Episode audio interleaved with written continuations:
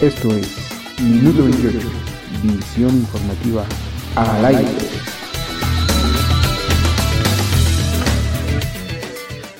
Buenas tardes amigos de Minuto 28 Radio, gracias por estar una vez más aquí con nosotros. Les saluda Rubén Martín a través de periodistasenunión.com.mx. Bien, pues hoy, hoy es lunes 19 de julio. Un saludo y agradecimiento como siempre a nuestro coordinador de producción, David Martín.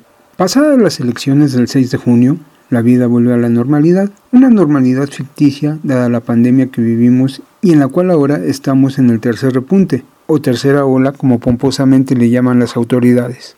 Y en medio de esta historia, paralelamente se tejen otras que dejan ver lo que tristemente muchos mexicanos viven y este caso bien podría ser el reflejo de lo que sucede en otras entidades en donde Morena no dio los resultados que muchos esperaban. Al decir muchos, me refiero a la nomenclatura partidista que encabeza el mismísimo presidente de la República, Andrés Manuel López Obrador. Pues bien, pareciera que algunos candidatos que buscaban reelegirse confiaron en que por ser de Morena la tenían del todo ganada, pero no fue así. Un caso concreto es el municipio de Naucalpan, en el Estado de México, en donde la presidenta municipal de esa localidad, Patti Durán, echó toda la carne al asador y cuál fue su sorpresa de que no ganó, pese al amparo morenista. Y ahora vemos con tristeza que no sabemos si es por venganza o algo más turbio aún que pudiera estar sucediendo el caso es que los trabajadores de esa localidad sufren las consecuencias. Vaya sorpresa la que se llevaron esta quincena al enterarse que su pago no salió. ¿Por qué? Nadie en la administración de Pati Durán ha querido dar una explicación. Es por ello que en pleno repunte de COVID-19 los empleados del municipio han tenido que manifestarse a las puertas del Palacio Municipal sin que nadie los reciba. Y menos en días de descanso, ¿a quién se le ocurre? Al respecto, nuestro compañero Arturo Baena entrevistó al secretario general del Sindicato Único de Trabajadores del Estado y sus municipios, mejor conocido como SUTEIM, sección Naucalpan, Tomás Palomares Parra, quien asegura que sus representados se sienten defraudados por el actuar de la administración, a la vez que tacha de cobarde la actuación del tesorero, quien se niega incluso a tomarle la llamada para dar una explicación. Esto fue lo que Arturo Baena platicó con el dirigente suteimista. Locales. Tomás, muy buenos días. Buenos días. Sigue la resistencia civil hasta que se les pague su quincena y las prestaciones que les corresponden. Claro, estamos nosotros aquí emprendiendo este movimiento derivado de la falta de cumplimiento tanto del, del convenio laboral este, que se mantiene vigente firmado el año pasado, dado que aún no se firma el de este año, y un acuerdo que realizamos con la administración para que se fueran pagando ya y poniendo al corriente con esta prestación tan importante para el trabajador que es el pago de la despensa. ¿no? Eh, trabajamos en conjunto con la administración, se nos hicieron las propuestas de las fechas de pago, accedimos a, a, las mismas, se depositó de parte del ayuntamiento, se depositó ante el tribunal el acuerdo para que pudiera regularizarse este pago y, y se ha incumplido. Y, no vamos a permitir que esto pague adicionalmente de la falta de pago de la quincena corriente. ¿no? Tomás, ¿este acuerdo cuándo fue cuando se firmó? ¿Cuándo fue cuando se...? Nosotros lo firmamos hace aproximadamente dos meses que se depositó en el tribunal para que se empezara a cumplir a partir de, junio.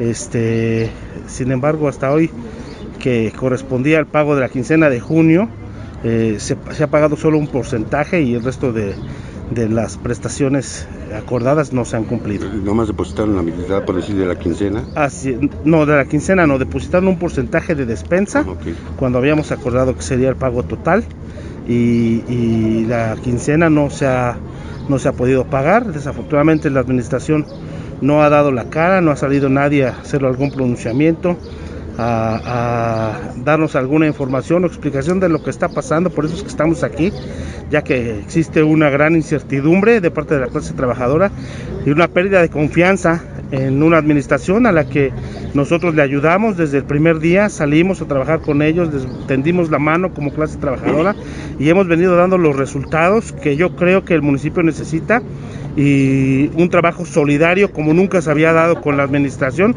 Sin embargo, hoy penosamente podemos ver que, estamos, nos sentimos defraudados de parte de, la administración a quien nosotros le ayudamos. ¿No te han dicho cuándo les podían pagar a los trabajadores alguna fecha eh, específica? Porque me habías dicho tú que el tesorero ya había hablado contigo. Sí, el tesorero nos había dicho que el viernes se tendría que haber pagado, sin embargo, eh, de manera cobarde, se escondió, no se presentó, ya no nos tomó la llamada y pues eso es lo que nos impulsa a estar aquí en este momento, ¿no? La gran incertidumbre que hay de parte de nosotros hacia la administración, pero sí queremos también eh, aclarar que no queremos hacer ninguna afectación a, la ciudadanía que durante todo este tiempo, estos, tres, estos casi tres años que hemos compartido con esta administración, hemos sido el brazo fuerte, hemos sido el pilar que ha mantenido a la administración y sobre todo en este tiempo de pandemia somos los responsables de que no haya colapsado el, servicio municipal, en los, sobre todo en los servicios básicos prestados, como la recolección de basura, como el, barrido, la poda de parques y jardines y el mantenimiento de, las propias áreas públicas que tiene el municipio. Ningún ciudadano se puede quejar hasta el día de hoy de que el trabajador sindicalizado no haya salido a exponer la vida, a exponer la salud durante este año y cuatro meses que lleva que lleva la pandemia. Y lo que nosotros esperamos es que la administración cumpla, porque nosotros hemos cumplido responsablemente con el trabajo. Hoy a ellos les toca cumplir. Bien lo dijiste, que no es culpa de, que quien haya manejado o cómo se hayan desviado los recursos o a dónde vayan a parar. Existe es que, que, cumplan eh, con su responsabilidad del pago. Claro, el trabajador no es responsable del manejo ni de las finanzas ni de los recursos. Si hay un responsable que dé la cara, si hay un responsable que dé una explicación y si hay un responsable que rinda cuentas, porque no es posible que a cinco meses de que termine el año hoy no tengamos presupuesto para pagar algo tan esencial como es la quincena. ¿Cuál es el paso a seguir? ¿Se van a manifestar hasta que se les pague? Eh, sí, por supuesto, y nosotros iremos gradualmente subiendo de, eh, el nivel de, nuestra protesta y si es necesario ir a tomar el periférico, lo vamos a hacer, si es necesario irnos a manifestar a otros espacios, lo vamos a hacer porque la defensa de, los derechos del trabajador es legítima. No estamos pidiendo nada extraordinario, estamos pidiendo lo que ya trabajamos, lo que ya elaboramos, lo que ya el trabajador le dio en servicio a la ciudadanía y por supuesto que le dio al municipio a través de su trabajo. Ya había pasado en Guapas que tampoco tenían el recurso para pagarles a los trabajadores. No, el tema de Guapas es un, es, es un, un, esquema financiero totalmente diferente. El organismo tiene su, sus propios... Eh, mecanismos financieros, sus propios ingresos que son muy distintos a los de a los del ayuntamiento. Eh, por eso hay a lo mejor esa confusión. Sin embargo, UAPAS, a pesar de que tiene algunos rezagos en prestaciones que no ha pagado, este, en el tema de, la despensa y en el tema de, de la propia quincena, van, van en orden. Creo que el director le ha dado prioridad a esta, a esta parte de mantener los salarios y los ingresos de, de, los trabajadores vigentes, pero en el ayuntamiento está pasando totalmente lo contrario, ¿no? No vemos, no vemos una, una eficiencia en cuanto a lo que corresponde al pago de los salarios. Lo hemos visto, eh, ahora lo vemos con nosotros, pero a lo largo de todo este tiempo hemos visto cómo ha sido inconsistente el pago, también injusto para aquellos trabajadores que son eventuales de listas de raya, que van al día prácticamente todos, o incluso algunos eh, eh, funcionarios y personal de confianza. No ha sido muy inconsistente el pago de las quincenas para todo el personal. No, hoy desafortunadamente nos toca a nosotros y creo que el sindicato está cumpliendo su función Tristemente, el resto del personal no tiene un respaldo como lo tiene el personal sindicalizado de una institución fuerte, de una institución poderosa como lo es el SUTEM histórica y, por supuesto que vamos a, refrendar esa, esa historia de trabajo y de lucha que hemos tenido a lo largo de más de 30 años.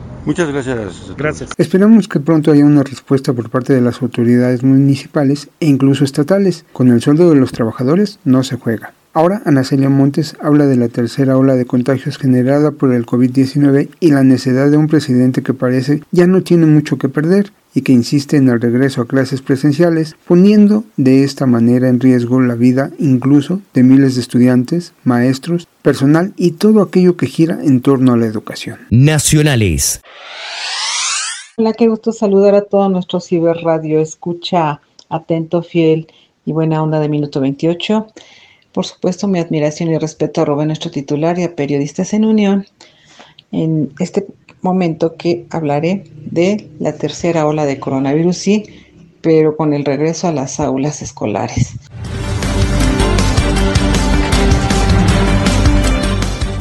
¿Cómo es esto? Bueno, nada más para contextualizar, y me queda muy claro que a estas alturas eh, en nuestro hermoso país, lindo México, querido, pues es más que oficial y es más que claro que estamos ya en la tercera ola de contagios por coronavirus. Llevamos varios días que los niveles de contagio diarios no bajan de los 12.000 a nivel nacional, lo cual implica que varios estados de la República estén retornando, estén retrocediendo en el semáforo epidemiológico. Esto es del verde pasar a amarillo o en casos así como Sinaloa ya de plano al rojo. Y que incluso entidades como Oaxaca o poblaciones, bueno, incluso pueblos mágicos que viven del turismo estén solicitando pues se declare rojo, no anaranjado, no amarillito, porque bueno, eh, es claro que en este mes de julio tan bonito, tan soleado, pero también tan lluvioso, está jugando en contra de la salud nacional el que estemos en plenas vacaciones de verano, lo cual pues implica que la gente está en las playas, sobre todo en los sitios turísticos y pues me parece que no guardando todas las medidas de sana distancia y etcétera y de limpieza y uso de cubrebocas, mascarillas, etcétera. Y bueno, eso por una parte, ¿no? A lo que me quiero referir es que en unos días se llega al mes de agosto, sí, claro, después de julio sigue agosto, el mes en que se plantea que se retorne a las aulas presenciales de todo el sistema educativo nacional, en México por supuesto, y también se está planteando, según cálculos matemáticos y predicciones y pronósticos de las autoridades de salud, que se llegue a los picos más altos de contagios. Entonces, bueno, ¿qué va a pasar? Que incluso, bueno, se está temiendo un contagio masivo bastante importante porque precisamente van a regresar niños, adolescentes y jóvenes a las aulas presenciales, con todo y que ya vacunaron a los maestros o a la mayoría de los maestros y personal administrativo de escuelas privadas y públicas, eh, lo cual pues es motivo de reflexión, sí, porque no es para menos, ¿no? Yo recuerdo que cuando inició en marzo la Jornada Nacional de Sana Distancia, esto es la cuarentena en 2020, em, que de manera muy acertada, y lo he comentado en otras ocasiones, se planteó este semáforo epidemiológico en nuestro país, utilizando los colores de los semáforos de tránsito, el rojo como el de mayor o el de señal de más precaución y peligro, y el verde como eh, la señal de libre de peligro, de, libertad, de, tranquilidad, lo voy a poner así. Bien, entonces en ese, en ese aspecto recuerdo que, que se planteaba que cuando estuviéramos en verde, como última actividad que iba a regresar sería la de los niños, jóvenes y demás a las escuelas. Y bueno, se planteaba también como con mucha esperanza que para estas alturas, o sea, este julio de 2021, ya con las vacunas, ya este, según esto, superados varios de los eh, picos de contagio y todo, pues ya regresar a las escuelas iba a ser así como ya muy padre, ya íbamos casi casi a estar en una casi normalidad, bueno, una normalidad pre-coronavirus, porque recordemos que ya de aquí para adelante ya quién sabe cómo vaya a ser la normalidad. Y bueno, pues eso es precisamente a lo que me quiero referir. Eh, por una parte está el presidente don Andrés Manuel López Obrador diciendo que sí, no, que ya, que los alumnos regresen en agosto y que están las condiciones y que ya les hace falta y que ya, y por otro lado, padres de familia, maestros y personal docente, incluso médicos, incluso de la propia Universidad Nacional Autónoma de México como parte de este comité de, de, control y de comunicación sobre el coronavirus a nivel nacional, pues también dicen que, que, no, que no es así como tan fácil o no sería tan fácil y habría que esperar, ¿no? Porque no cabe duda que pues la gente ya está bastante suelta en el sentido de, andar de aquí para allá, que, bien, en, pleno uso de su facultad de libertad de tránsito. Están yendo, yendo, de vacaciones, están regresando de vacaciones, están ahí en las tiendas, en el súper, en el centro comercial, ya todo el mundo está como muy suelto, ¿no? Como muy feliz y alegre el uso de, coronavirus, perdón, de mascarillas y cubrebocas, pues también está ya como muy suelto, muy olvidado un poco. El uso de gel, lavarse las manos igual, bueno, la sana distancia, todo esto, el, el aislamiento social también como que están quedando para atrás o son cosas de un pasado ya indeseable, ¿no?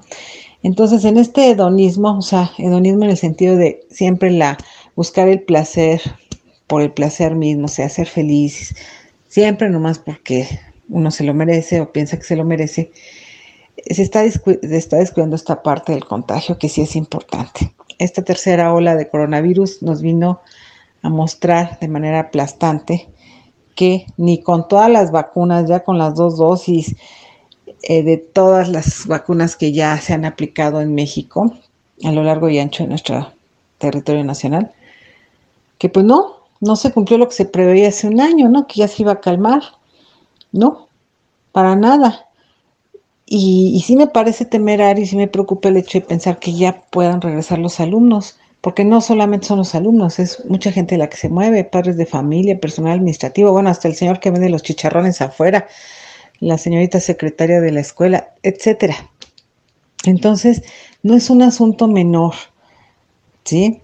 O sea, me queda claro, y me parece que a todos nos queda claro, que el, el que los niños estén, niños jóvenes, bueno, en general estudiantes, tengan más de 15 meses encerrados en su casa, que con los recursos de la Secretaría de Educación Pública por medio de la televisión de Aprende en Casa en todos los niveles, incluso bachillerato, o también de escuelas tanto oficiales como particulares con plataformas en Internet, etcétera, que seguramente será un tema de otro programa y además un tema para la historia, ¿no? De este generados por este eh, coronavirus. Bueno, con todos esos esfuerzos, pues los alumnos no están aprendiendo. Es, digo, no me atrevo a afirmar o refutar, pero es claro que si uno está encerrado meses en su casa y está frente a la computadora y la televisión, pues seguramente uno se aburre, se cansa, se distrae con otra cosa, porque llega la mascota, porque suena el teléfono, porque toca el del agua, porque se va la luz, etcétera. Un montón, un montón de, de distractores que paradójicamente más estando en casa que yendo a la escuela o al sitio de trabajo. ¿eh? Y bueno, también es claro que esta parte de la socialización, que es a la que se refiere el presidente de México y que ha hecho hincapié, esta socialización es necesaria, porque bueno, están las redes sociales y está Internet y los correos electrónicos y todo lo que sea, pero sí es necesario el contacto cara a cara y, y me queda claro que los padres de familia también ya están así como que un poquito hartos, ¿no? Un poco también estresados entre las labores de la casa, el trabajo, el cuidado de los niños, porque hay que vigilarlos, aunque estén en la computadora enfrente de la televisión, sí están solicitando a las autoridades educativas que estén los padres, ¿no? Incluso de secundaria y de bachillerato. Entonces estamos ante esta disyuntiva que, que plantea que, bueno, pues la vida sigue siendo incierta, la cuestión sanitaria no se ha estabilizado, no como quisiéramos con todos nuestros buenos deseos, propósitos y demás, pues no, desgraciadamente no se ha estabilizado. Y un amplio sector de la población de 30 a 40 años y de 40 a 50, pues no se están vacunando, siendo que ya viene el regreso a clases o, el pretendido regreso a clases, lo cual, bueno, también representa un golpe a la economía, ¿no?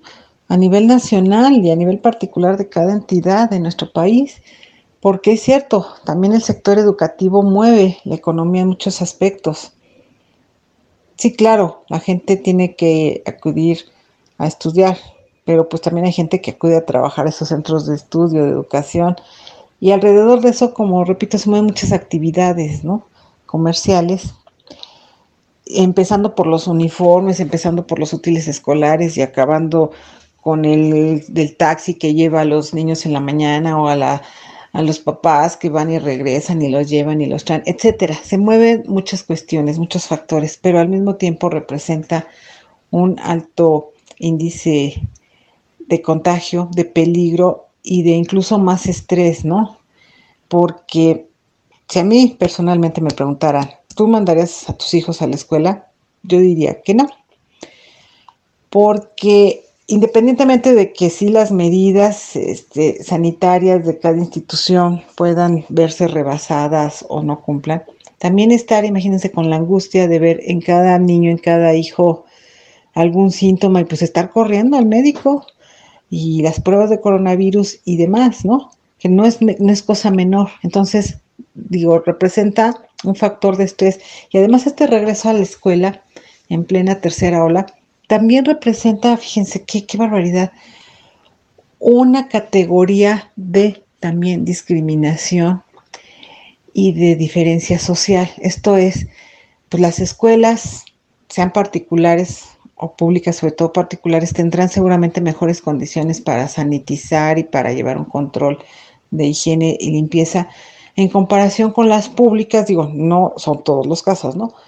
que bueno, van más alumnos, seguramente con más carencias incluso alimenticias, muchos planteles, incluso en las áreas urbanas que no tienen agua. Entonces ya no pensemos en sanitizadores o cantidades así industriales de gel y etcétera, ¿no? Entonces ese factor también de, de, de diferencia social, ¿no? De marginación incluso, de eh, exclusión, de estigmatización, también es algo que se, ya sin, sin estar regresando a la escuela, ya está sucediendo, ahora imaginemos cuando ya estén los alumnos. Si es que van, ¿no? Ah, porque el presidente López Obrador afirma que sí, no, ya vayan. Pero bueno, hay autoridades locales y federales que ya más eh, en el plan de mediación dicen, bueno, hay que los padres de familia y los maestros tendrán que decidir y, y podrá ser híbrido, esto es semipresencial, pero bueno, de todas maneras sigue siendo un factor que no, no se ve cómo se va a solucionar y eso lo veremos hasta el momento de solucionar. Y bueno, en este agosto que se verá, se supone o se prevé o se teme el repunte de coronavirus, el regreso a las aulas, también está la consulta para enjuiciar a expresidentes, tema del cual con mucho gusto y si me lo permiten, pues hablaremos la próxima vez. Les mando un gran saludo. Gracias. Muchas gracias, Ana. Por su parte, Felipe Delín, presidente de la Federación Internacional de Comunicadores, comenta respecto a lo que se ha dado en llamar la siniestra agenda detrás del COVID-19. Nacionales.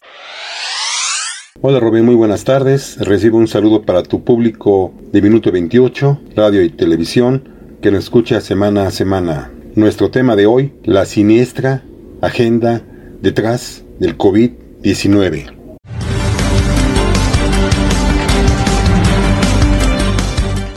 El mundo entero está confundido, indefenso y viviendo con miedo durante los últimos meses, a medida que aumenta la exageración sobre el virus COVID-19. ¿Por qué está pasando esto? Y lo más importante, ¿quién se beneficia? Se trata de un virus diseñado, utilizado como arma biológica para obtener ventajas geopolíticas. Todos los días, las principales noticias del mundo informan que más personas en más países reciben un diagnóstico positivo de la enfermedad del coronavirus, ahora llamada COVID-19. A medida que aumentan las cifras reportadas, también lo hace el nerviosismo generalizado, a menudo en forma de pánico al comprar máscaras, cubrebocas, desinfectantes, papel higiénico y productos enlatados. Si bien es cierto casi imposible fue obtener una imagen completa de lo que está sucediendo en China, el centro de la tormenta del virus. Hay un proceso alimentado por las historias en los medios de comunicación y el pánico genuino en las poblaciones que no tienen claro cuáles son los peligros reales. Eso tiene implicaciones alarmantes para el futuro posterior a la pandemia.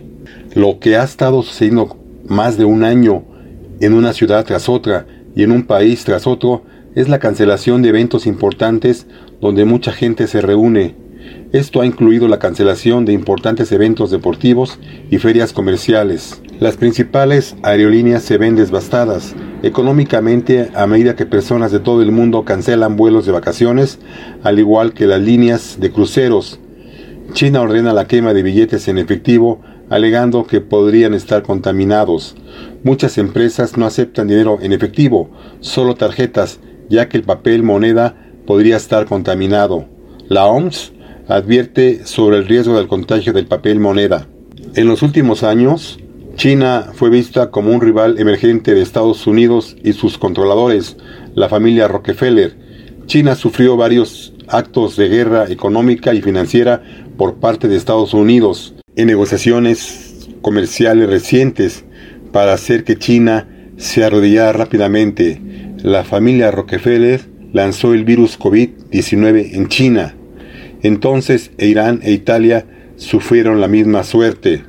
Las Naciones Unidas, la ONU, es una entidad de la familia Rockefeller. La OMS es parte del aparato de la ONU y encontramos que la OMS fue muy rápida en emitir una alerta de pandemia cuando no hay pruebas de ello. La gripe común ha cobrado más vidas en los últimos dos meses que el virus COVID-19. Entonces, encontramos que estos corredores de poder están jugando un juego peligroso en el mundo. En 2003, los medios de comunicación difundieron el miedo a una pandemia de SARS que resultó ser muy exagerado. Se informaron 800 muertes después de que la histeria disminuyó. En el mismo año, 42.643 personas en los Estados Unidos murieron en 6.328.000 accidentes automovilísticos reportados por la policía y 2.889.000 personas resultaron heridas. En 2009, la OMS predijo falsamente una pandemia mundial de gripe porcina H1N1 que podría afectar hasta 2.000 millones de personas durante los próximos años. En ese momento, la evidencia sugirió que la cepa H1N1 fue diseñada biológicamente en un laboratorio de Estados Unidos. Las vacunas producidas para ella eran extremadamente peligrosas y potencialmente letales. No existió ninguna emergencia nacional o mundial. No se produjo ninguna pandemia ni epidemia. En ese momento, los temores tenían como objetivo convencer a las personas de que tomaran vacunas experimentales, no probadas, tóxicas y extremadamente peligrosas. Pero, ¿es el coronavirus un arma biológica? La respuesta es un sí. Lo más probable es que se contenga en las próximas semanas. El número de personas infectadas reportadas va a disminuir, no aumentará, pero la propagación del miedo en curso probablemente resultará ser una bonanza para las grandes farmacéuticas, la Big Pharma. El jefe del grupo médico que se ocupa de las enfermedades infecciosas de la Universidad de Maryland en Estados Unidos, Johan Feynman, dice, es posible que tengamos que vivir con el COVID-19 durante meses o años. No se asuste, por eso no arruine su vida. Aprendamos a vivir con esta realidad. No hay medicinas que puedan destruir el virus COVID-19 que ha atravesado las paredes celulares. Lavarse las manos y mantener una distancia física es el mejor método de protección. Si en su casa no tiene un paciente con COVID-19, no es necesario que desinfecte su casa. Las bolsas de supermercado o bolsas de plástico, las estaciones de servicio, los carritos de compras y los cajeros automáticos no causan infecciones. Lávese las manos. Viva su vida como de costumbre. El COVID-19 no es una infección alimentaria. Está asociado con gotitas infecciosas como la gripe. No hay riesgo demostrado de que el COVID-19 se transmita al pedir comida. Si usa muchos antialérgicos o padece infecciones virales, puede perder el sentido del olfato. Estos son síntomas inespecíficos de COVID-19. Una vez que llega a casa, no necesita cambiarse de ropa inmediatamente y ducharse. La limpieza es una virtud, no la paranoia. El virus COVID-19 no vuela por el aire. Esta es una infección respiratoria que requiere un contacto cercano para replicarse. El aire está limpio. Puede caminar por parques y lugares públicos. Solo mantenga su distancia física de otras personas para protegerse. Solo use jabón común contra el COVID-19. No necesita jabón antibacteriano. Este es un virus, no una bacteria. No tiene que preocuparse por sus encargos de comida, pero puedes calentar todo en el microondas si quieres estar más tranquilo. La posibilidad de llevar el COVID-19 a casa en sus zapatos es como recibir un rayo dos veces al día. He trabajado contra virus durante 20 años. Las infecciones por gotas no se propagan así. No puede protegerse de los virus consumiendo vinagre, jugo de caña, de azúcar y jengibre. Es solo por inmunidad, no por medicina. El uso de una mascarilla durante mucho tiempo interfiere con su respiración y niveles de oxígeno. Úselo solo en lugares concurridos. Usar guantes también es una mala idea. El virus puede acumularse en los guantes y transmitirse fácilmente si se toca la cara. Es mejor lavarse las manos con regularidad. El sistema inmunológico se debilita mucho al vivir siempre en un ambiente estéril, incluso si estamos tomando suplementos o medicamentos que estimulan el sistema inmunológico. Salga regularmente de su casa al parque o a la playa o a cualquier otro lugar al aire libre. La inmunidad aumenta con la exposición a los patógenos, no al sentarse en casa y consumir alimentos fritos con picantes, dulces y bebidas gaseosas.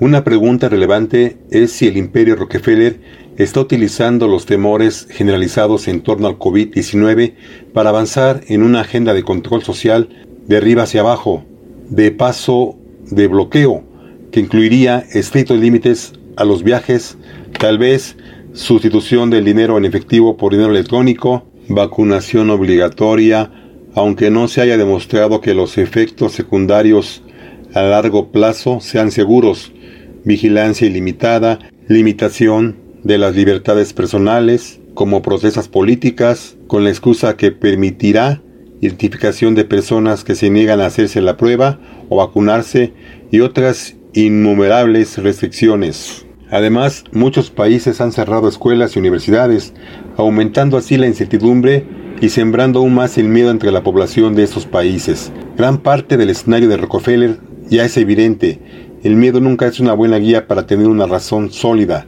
Mucha gente renunciaría con gusto a algunas de sus libertades a cambio de paz y estabilidad. De esto se trata el plan de juego. ¿A cuánta libertad renunciaría la gente? Demasiado bombo y hechos limitados. La conclusión es que hay un 99% de miedo y un 1% de hechos. Los principales medios de comunicación son escasos con información. Esperaremos y veremos lo que la red de poder de Rockefeller y sus gobiernos controlados van a desentrañar a continuación en términos de ganar más control sobre la gente. Varios de estos incidentes, derrumbes financieros, trastornos económicos, guerras, etc., tienen un único propósito en mente, el establishment de un gobierno mundial dominado y controlado por los hombres y el dinero de Rockefeller. El temor mundial a un virus hasta ahora desconocido, pero ¿qué hay detrás de todo esto? Una represión total con pánico inducido artificialmente hasta el punto en que la gente grita, ayuda, danos vacunas, exhibe policías y militares para nuestra seguridad o incluso, si la desesperación pública no llega tan lejos, sería fácil que la Unión Europea y las autoridades estadounidenses para imponer una etapa militar de asedio para proteger la salud de las personas. Aquellos que planean los movimientos principales en el tablero de ajedrez del control humano, al mencionar la palabra pandemia, tienen a su disposición un arma instantáneamente efectiva para debilitar psicológicamente la resistencia de individuos vulnerables a mentalidades irracionales e impresionistas. Entonces, en un mundo fuertemente condicionado por las declaraciones de los medios de comunicación, el arma del miedo tiene un enorme poder psicológico tanto de gobiernos represores, dictadores, como de virus como, la, como el COVID-19. En la batalla que ahora se libra por quién controla el mundo, algunos de los agentes de control del poder global, en gran parte ocultos o disfrazados, están apareciendo ahora en la superficie. Pues bien, Rubén y amigos de Minuto 28 Radio y TV, esto es algo que se tiene que llevar a conciencia estudiar más a fondo estos temas, reflexionarlos, quién realmente inventó este virus tan trágico en el mundo para perjudicarlo así, para controlar la economía, para controlar a la gente, a través del miedo, a través de los gobiernos pésimos, corruptos, dictadores que tenemos hoy en el mundo. Muchas gracias y como decimos siempre, la verdad no se vende, se dice con objetividad, honestidad y responsabilidad. Se despide ustedes, su amigo Felipe Delín. Hasta la próxima. Muy buenas tardes. Saludos. Y ya que hablamos de pandemias, el tema que presenta en esta ocasión el equipo de radialistas.net viene muy ad hoc de la peste negra al COVID-19. Millones de muertes. ¿Castigo divino o producto de la ignorancia y la necedad?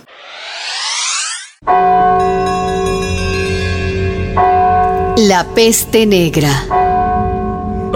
Castigo divino, hermanos. Esta peste la ha mandado Dios por vuestros pecados.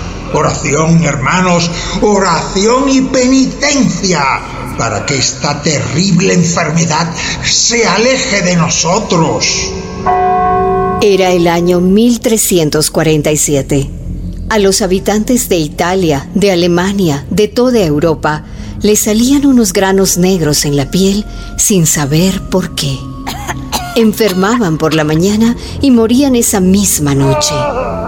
La peste negra, la peste bubónica. El pánico se apoderó de la gente. Pero, padre. Eh, dime, hijo. ¿Por qué Dios está enfurecido con nosotros? Ha muerto mi esposa, han muerto mis cinco hijos. ¿Qué pecado cometí yo para que Dios me castigue así. Algo habrás hecho, hijo mío. Algo habrás hecho. yo no sé, yo. Si tú no lo sabes, Dios sí. yo no sé. La peste negra mató a 25 millones de personas, un tercio de la población europea. Fue la pandemia más devastadora de su historia. Penitencia, hermanos. Flagelen sus espaldas con 33 azotes. 33, como la edad de Cristo. Flagélense tres veces al día. Esa es la mejor medicina para librarnos de este castigo de Dios. Iban los flagelantes por los caminos de Europa pidiendo misericordia a Dios.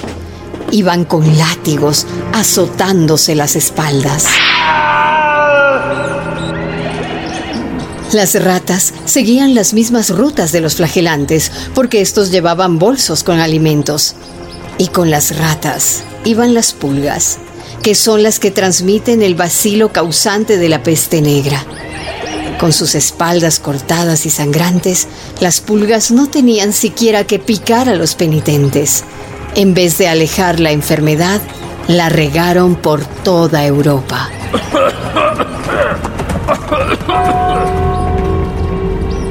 Durante la peste negra, aquella pandemia del siglo XIV, podrían haber muerto solamente 250.000 personas, pero murieron 25 millones, 100 veces más, fruto de la ignorancia científica y de una religión mal predicada. Hoy tenemos una nueva peste, el COVID-19 y en las redes sociales en pleno siglo XXI y a pesar de todos los avances de la ciencia, eh, siguen circulando oraciones pidiendo la misericordia de Dios, creyendo que es un castigo por pecados cometidos.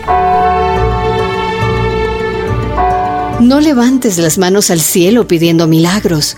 La solución no está en oraciones ni en penitencias, sino en frenar el contagio con medidas de higiene y cuidado y recuerda la sabiduría de tu abuela. Si te ayudas, Dios te ayudará. Una producción de CAFOD y radialistas apasionadas y apasionados.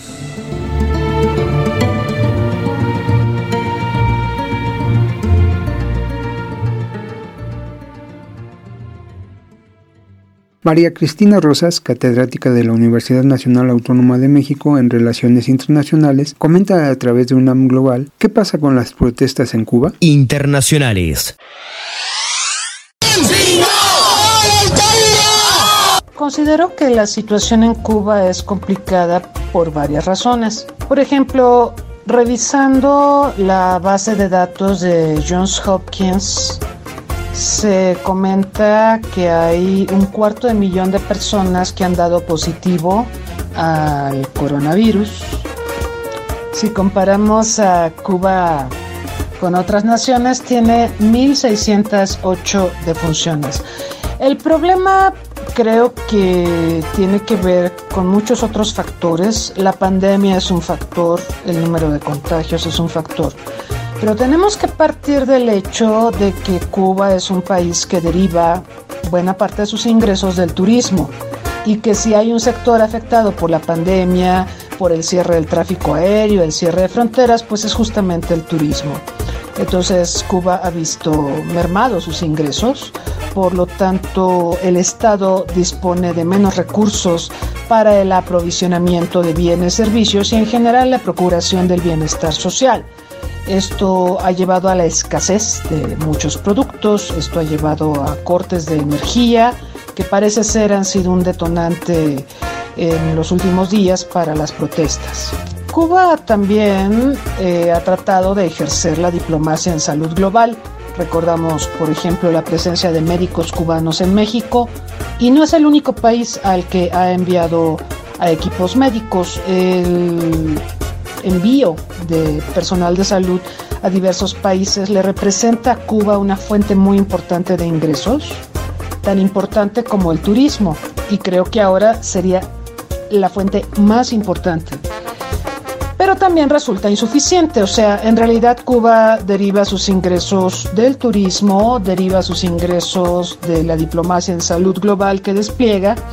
Ahora tiene una vacuna, la Abdala, la vacuna Abdala, eh, pues parece que ya ha sido probada con éxito. Todavía no tenemos información sobre la vacuna, digamos, en las revistas más prestigiadas, donde se estila publicar los resultados de ensayos clínicos y todo esto, como lo hicieron Sputnik, como lo hizo Pfizer, como lo hizo AstraZeneca, Johnson Johnson, Moderna.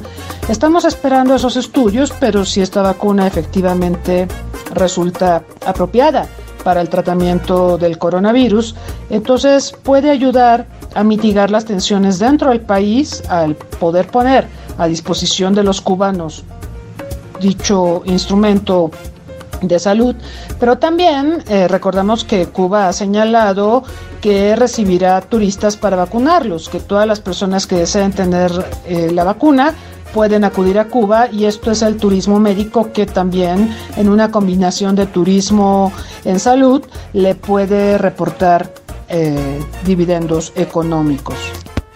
He estado revisando las declaraciones tanto del gobierno de Díaz Canel como del gobierno estadounidense.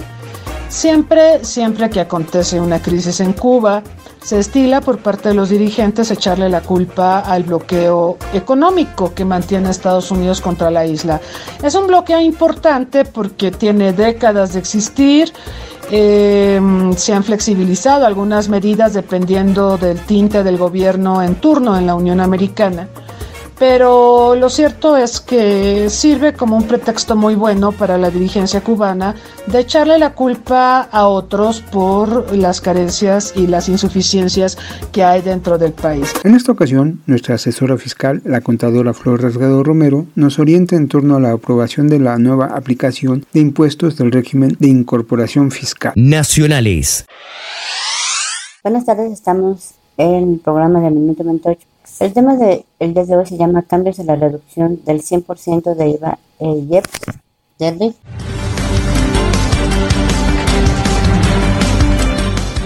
Derogada la regla 9.13, se pierde la reducción del 100% de IVA y IEPS en operaciones públicas en general del RIPS con ingresos menores a 300.000. Recientemente hemos recibido diferentes cuestionamientos por contribuyentes que tributan en el régimen de incorporación fiscal sobre la implicación de la regla 9.13 de la resolución miscelánea fiscal haya sido derogada. El pasado 4 de mayo, en la publicación de la primera modificación de la resolución miscelánea fiscal de 2021, lo cual menciona lo siguiente. Conforme lo establecido en el artículo 23, fracción 2, inciso A del tercer párrafo de la Ley de Impuestos, perdón, Ley de Ingresos de la Federación, los contribuyentes que además de que los ingresos propios de su actividad empresarial perciben ingresos de acuerdo al artículo 111 cuarto de la Ley del Impuesto sobre la Renta, podrán aplicar el porcentaje de reducción establecido en el citado artículo 23, fracción 2, inciso A de la Ley de ingresos de la Federación, siempre que el total de los ingresos obtenidos en el ejercicio inmediato anterior en su conjunto no hubieran excedido de la cantidad de 300 mil pesos. El de primera instancia se puede entender que el del hogar se pierde la facilidad que contenía de aplicar un porcentaje de reducción del 100% sobre los ingresos por operaciones con el público en general, siempre que los ingresos totales del contribuyente en el ejercicio anterior no excedieron a los 300 mil pesos. Sin embargo, debemos de regresar en este punto al origen de dicha reducción, que viene de la Ley de Ingresos de la Federación para 2021 en el artículo 23, fracción 2, párrafo tercero. Tratándose de contribuyentes que tributan en el régimen de incorporación fiscal cuyos ingresos propios de su actividad empresarial obtenidos en el ejercicio inmediato anterior no hubieran excedido de la cantidad de 300 mil pesos durante cada uno de los años en que tributen en la incorporación fiscal y no exceden el monto de los ingresos mencionados en el porcentaje de reducción aplicable será del 100%, haciendo referencia a la reducción de IVA e IEPS de acuerdo con la tabla de la misma frase. La regla entonces parece que resultaba innecesaria, pues en ella es el mismo beneficio con la única diferencia que la ley de impuestos menciona que el límite de 300 mil pesos, aplica para los ingresos provenientes de la actividad empresarial, por la cual se tributa en el régimen de incorporación fiscal y por su parte la regla 9.13 señalaba que los ingresos por actividad empresarial sumados a los ingresos obtenidos por salarios, intereses y arrendamiento, ingresos que puede recibir un contribuyente, no deberían rebasar dicho monto. Resulta confuso si el porcentaje de reducción mencionado es aplicable cuando una persona del régimen de incorporación fiscal recibe ingresos adicionales de los contemplados en el párrafo anterior, pues no se menciona literalmente, por lo que no podemos, por lo que nos podemos apegar a que tampoco los prohíbe y de hecho están permitidos para tributar dentro del régimen, lo que por interpretación nos dice que no debe de ser un limitante para quedar excluidos del citado beneficio. Con este criterio resulta beneficiosa la derogación de la regla por los ingresos obtenidos por los otros conceptos no interfieren en el límite para el 100% de IVA y IEPS. En días pasados a los contribuyentes que presentaban su declaración del mes de mayo-junio no se les estaba aplicando la reducción del 100%, aun cuando no rebasaron el anterior límite ya señalado. Esta situación fue corregida por el SAT en la plataforma de mis cuentas, permitiendo seguir aplicando la mencionada. Bueno, me dio la tarea de hacer varias confirmaciones sobre el tema para asegurarme que la plataforma esté aplicando correctamente el porcentaje y en efecto aun cuando en el módulo perfil de mis cuentas no aparece habilitada la opción para señalar que los ingresos no hayan sido mayores a 13 mil pesos y se aplica de forma correcta el porcentaje. Pero otra pregunta, ¿hasta cuándo tienen beneficios fiscales un ingresos, obligaciones 10 años o avisos al SAT? La salida del régimen de incorporación fiscal se puede, se puede llegar a dar por diferentes circunstancias. Si ya perteneces al RIP y recibes el beneficio de los descuentos al pago del impuesto sobre la renta, IEPS ni el IVA, deben monitorear constantemente que la suma de los ingresos no excedan el límite para pertenecer a dicho régimen. Si un contribuyente pertenece al RIP, se obtiene beneficios tales como disminuir los pagos de ISR, IVA y IEPS, pago de cuotas de RIP con descuentos del 50%, no presentar declaración anual, no enviar la contabilidad electrónica, no enviar la declaración informativa de operaciones terceros, emitir factura electrónica simplificada y entre otros beneficios. El pertenecer al RIP es bueno para los contribuyentes con actividad empresarial que van a empezar con su negocio o que quieren formalizar el ya existente, pero es importante saber que no solo por tener ingresos menores a 2 millones de pesos van a pertenecer al RIP, tampoco es causa de dejar de este régimen de incorporación fiscal si no cumplen con las obligaciones fiscales. Ingresos superiores a 2 millones de pesos. En el artículo 111 del primer párrafo de la Ley de Impuesto sobre la Renta dispone que los contribuyentes personas físicas que realizan únicamente actividades empresariales que enajenen bienes o ofrecen servicios por lo que no se requiere para su realización título profesional podrán optar por pagar el impuesto sobre la renta en los términos de sección siempre que los ingresos propios de su actividad empresarial obtenidos en el ejercicio inmediato anterior no vienen excedidos de la cantidad de 2 millones de pesos. En el artículo 112, tercer párrafo y cuarto párrafo de la Ley de Impuesto sobre la Renta especifica que cuando los ingresos propios de la actividad empresarial obtenidos por el contribuyente en el periodo transcurrido desde el inicio del ejercicio y hasta el mes de que se trate exceden de la cantidad señalada en el primer párrafo del artículo 111 o cuando se presente cualquiera de los supuestos a que se refiere el segundo párrafo de la fracción 8 de este artículo, el contribuyente dejará de tributar conforme a esta sección y deberá realizarlo en los términos de la presente ley en el régimen correspondiente. A partir del siguiente mes, en el que excedió el monto citado, o debió de haber presentado la declaración de el párrafo texto del artículo 111 de la ley del impuesto sobre la renta, según sea el caso. Pero ¿cuáles no cumplir con, ese, con obligaciones? Bueno, el artículo 112 dice eh, de la ley de impuesto sobre la renta que cuando no se presente en el plazo establecido la declaración a que se refiere el párrafo anterior dos veces en forma consecutiva o en tres ocasiones durante el plazo de seis años contados a partir de que se incumple por primera vez con dicha obligación, el contribuyente dejará de tributar con los términos de esa sección y deberá tributar en los términos del régimen general que regula el título 6 de esta según corresponde a partir del mes siguiente aquel en que debe presentarle. Cambios de régimen fiscal ante el SAT. Si un contribuyente de cambia a otro de contribuyente, por ejemplo, el de persona física con actividad empresarial y profesional, ya no podrá volver a tributar en el Esto, o sea, pegado al artículo 112 de la Ley de Impuestos de la Renta, dice que cuando los contribuyentes dejen de tributar conforme a esta sección, en ningún caso podrán volver a tributar en los términos de la misma. El impuesto, los cálculos de impuestos del régimen de incorporación fiscal se aplicarán conforme a las siguientes tablas. El ISR, el impuesto se determina conforme a los porcentajes de acuerdo al número de años que tenga tributando en el régimen previsto. Para los que tienen el primer año es el 100%, para el segundo 90%, para el tercer 80%, para el cuarto 70%, para el quinto 60%, para el sexto 50%, para el séptimo 40%, para el octavo 30%, para el noveno 20% y el 10%. Para el IVA, a los impuestos al valor agregado y especial sobre producción y servicios determinados mediante la aplicación de los porcentajes se les aplicará los porcentajes de la reducción que se citan a continuación según corresponde al número de años que tenga el contribuyente tributando en el régimen de incorporación fiscal. Como se puede observar, en ambas tablas se realizan los descuentos durante los primeros 10 años. Quiere decir que pasado este periodo de tiempo el contribuyente en el régimen de incorporación fiscal dejará de aplicar los descuentos de ISR, IVA y IEPS. ¿Qué hacer cuando ya no es RIF? Bueno, los contribuyentes que dejen de tributar en el RIF en ningún caso podrán volver a tributar si el contribuyente superó los 2 millones de pesos de ingresos, incumplan con la obligación de presentar declaraciones bimestrales y no tienen los requerimientos del SAT, deberán realizar lo establecido en el artículo, en la regla 3.13.9 de la resolución miscelánea. Cuando los contribuyentes perciban en ejercicio ingresos por actividades empresariales superiores a 2 millones de pesos, para calcular el ISR y presentar las declaraciones aplicadas en el procedimiento. En la determinación del primer pago provisional a que se refiere el párrafo anterior, procederá a la deducción de las erogaciones realizadas desde el monto en que se rebasaron los 2 millones de pesos y no procederá como acredito lo que hayan pagado los contribuyentes como pagos provisionales o los definitivos de ISR en RIP. Según se haya optado o no por aplicar el cálculo del coeficiente en los pagos provisionales secuentes, se acreditarán los pagos provisionales de ISR en los términos de lo previsto en la sección 1 del capítulo 2 del título 4 de la Ley de Impuestos sobre. Los contribuyentes que se coloquen en cualquiera de los supuestos a que se refiere esta regla y continúan presentando declaraciones bimestrales en el RIF deberán efectuar pagos provisionales en los términos de la sección 1 del capítulo 2 del título 4 de la Ley de Impuestos sobre la Renta. A partir del momento en que debieron de abandonar el RIF, con la actualización y recargos pudieron acreditar los pagos bimestrales efectuados indebidamente en el los, lo establecido en los apartados A y B de la presente regla también serán aplicables a contribuyentes que han sujetos del IVA o del IVA. Bueno, pues aquí hay que estar muy al pendiente de nuestro régimen. Ya rebasamos por los 2 millones de pesos, pues ya no podemos regresar.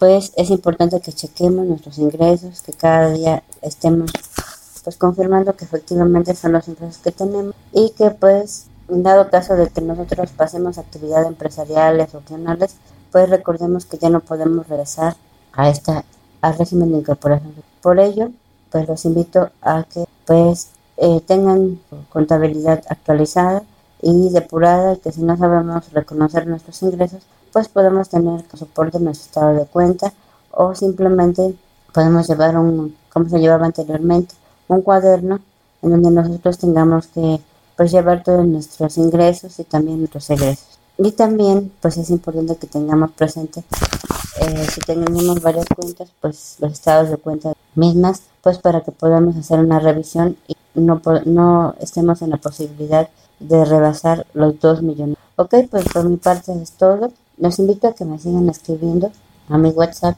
al 55 64 50 70 92 o a mi correo florlasgadoromero.com y nos escuchamos en la siguiente emisión. Gracias, contadora. Como siempre, nuestro agradecimiento por acompañarnos cada semana en este espacio informativo realizado por Minuto 28 Producciones con la colaboración de las revistas Tu Opción e IP periodistas en Unión y su red internacional de asociados, así como de la agencia Showhit en la información de espectáculos. Los invitamos a seguirnos en nuestras redes sociales y a que nos escuchen el próximo lunes a través de Periodistas en Unión, una estación dirigida por la licenciada Angélica Ortiz. Gracias a David Martín, coordinador de producción, y a todo el equipo que hace posible esta emisión. Principalmente, muchas, muchas gracias a ustedes por seguirnos. Recuerden que pueden encontrar nuestros podcasts en las multiplataformas Spotify, Anchor y Deezer, entre otras. Estemos muy alertas a cualquier síntoma, no olviden que estamos en plena tercera ola de contagios, no bajemos la guardia, cuidémonos. Mi nombre es Rubén Martín, hasta la próxima.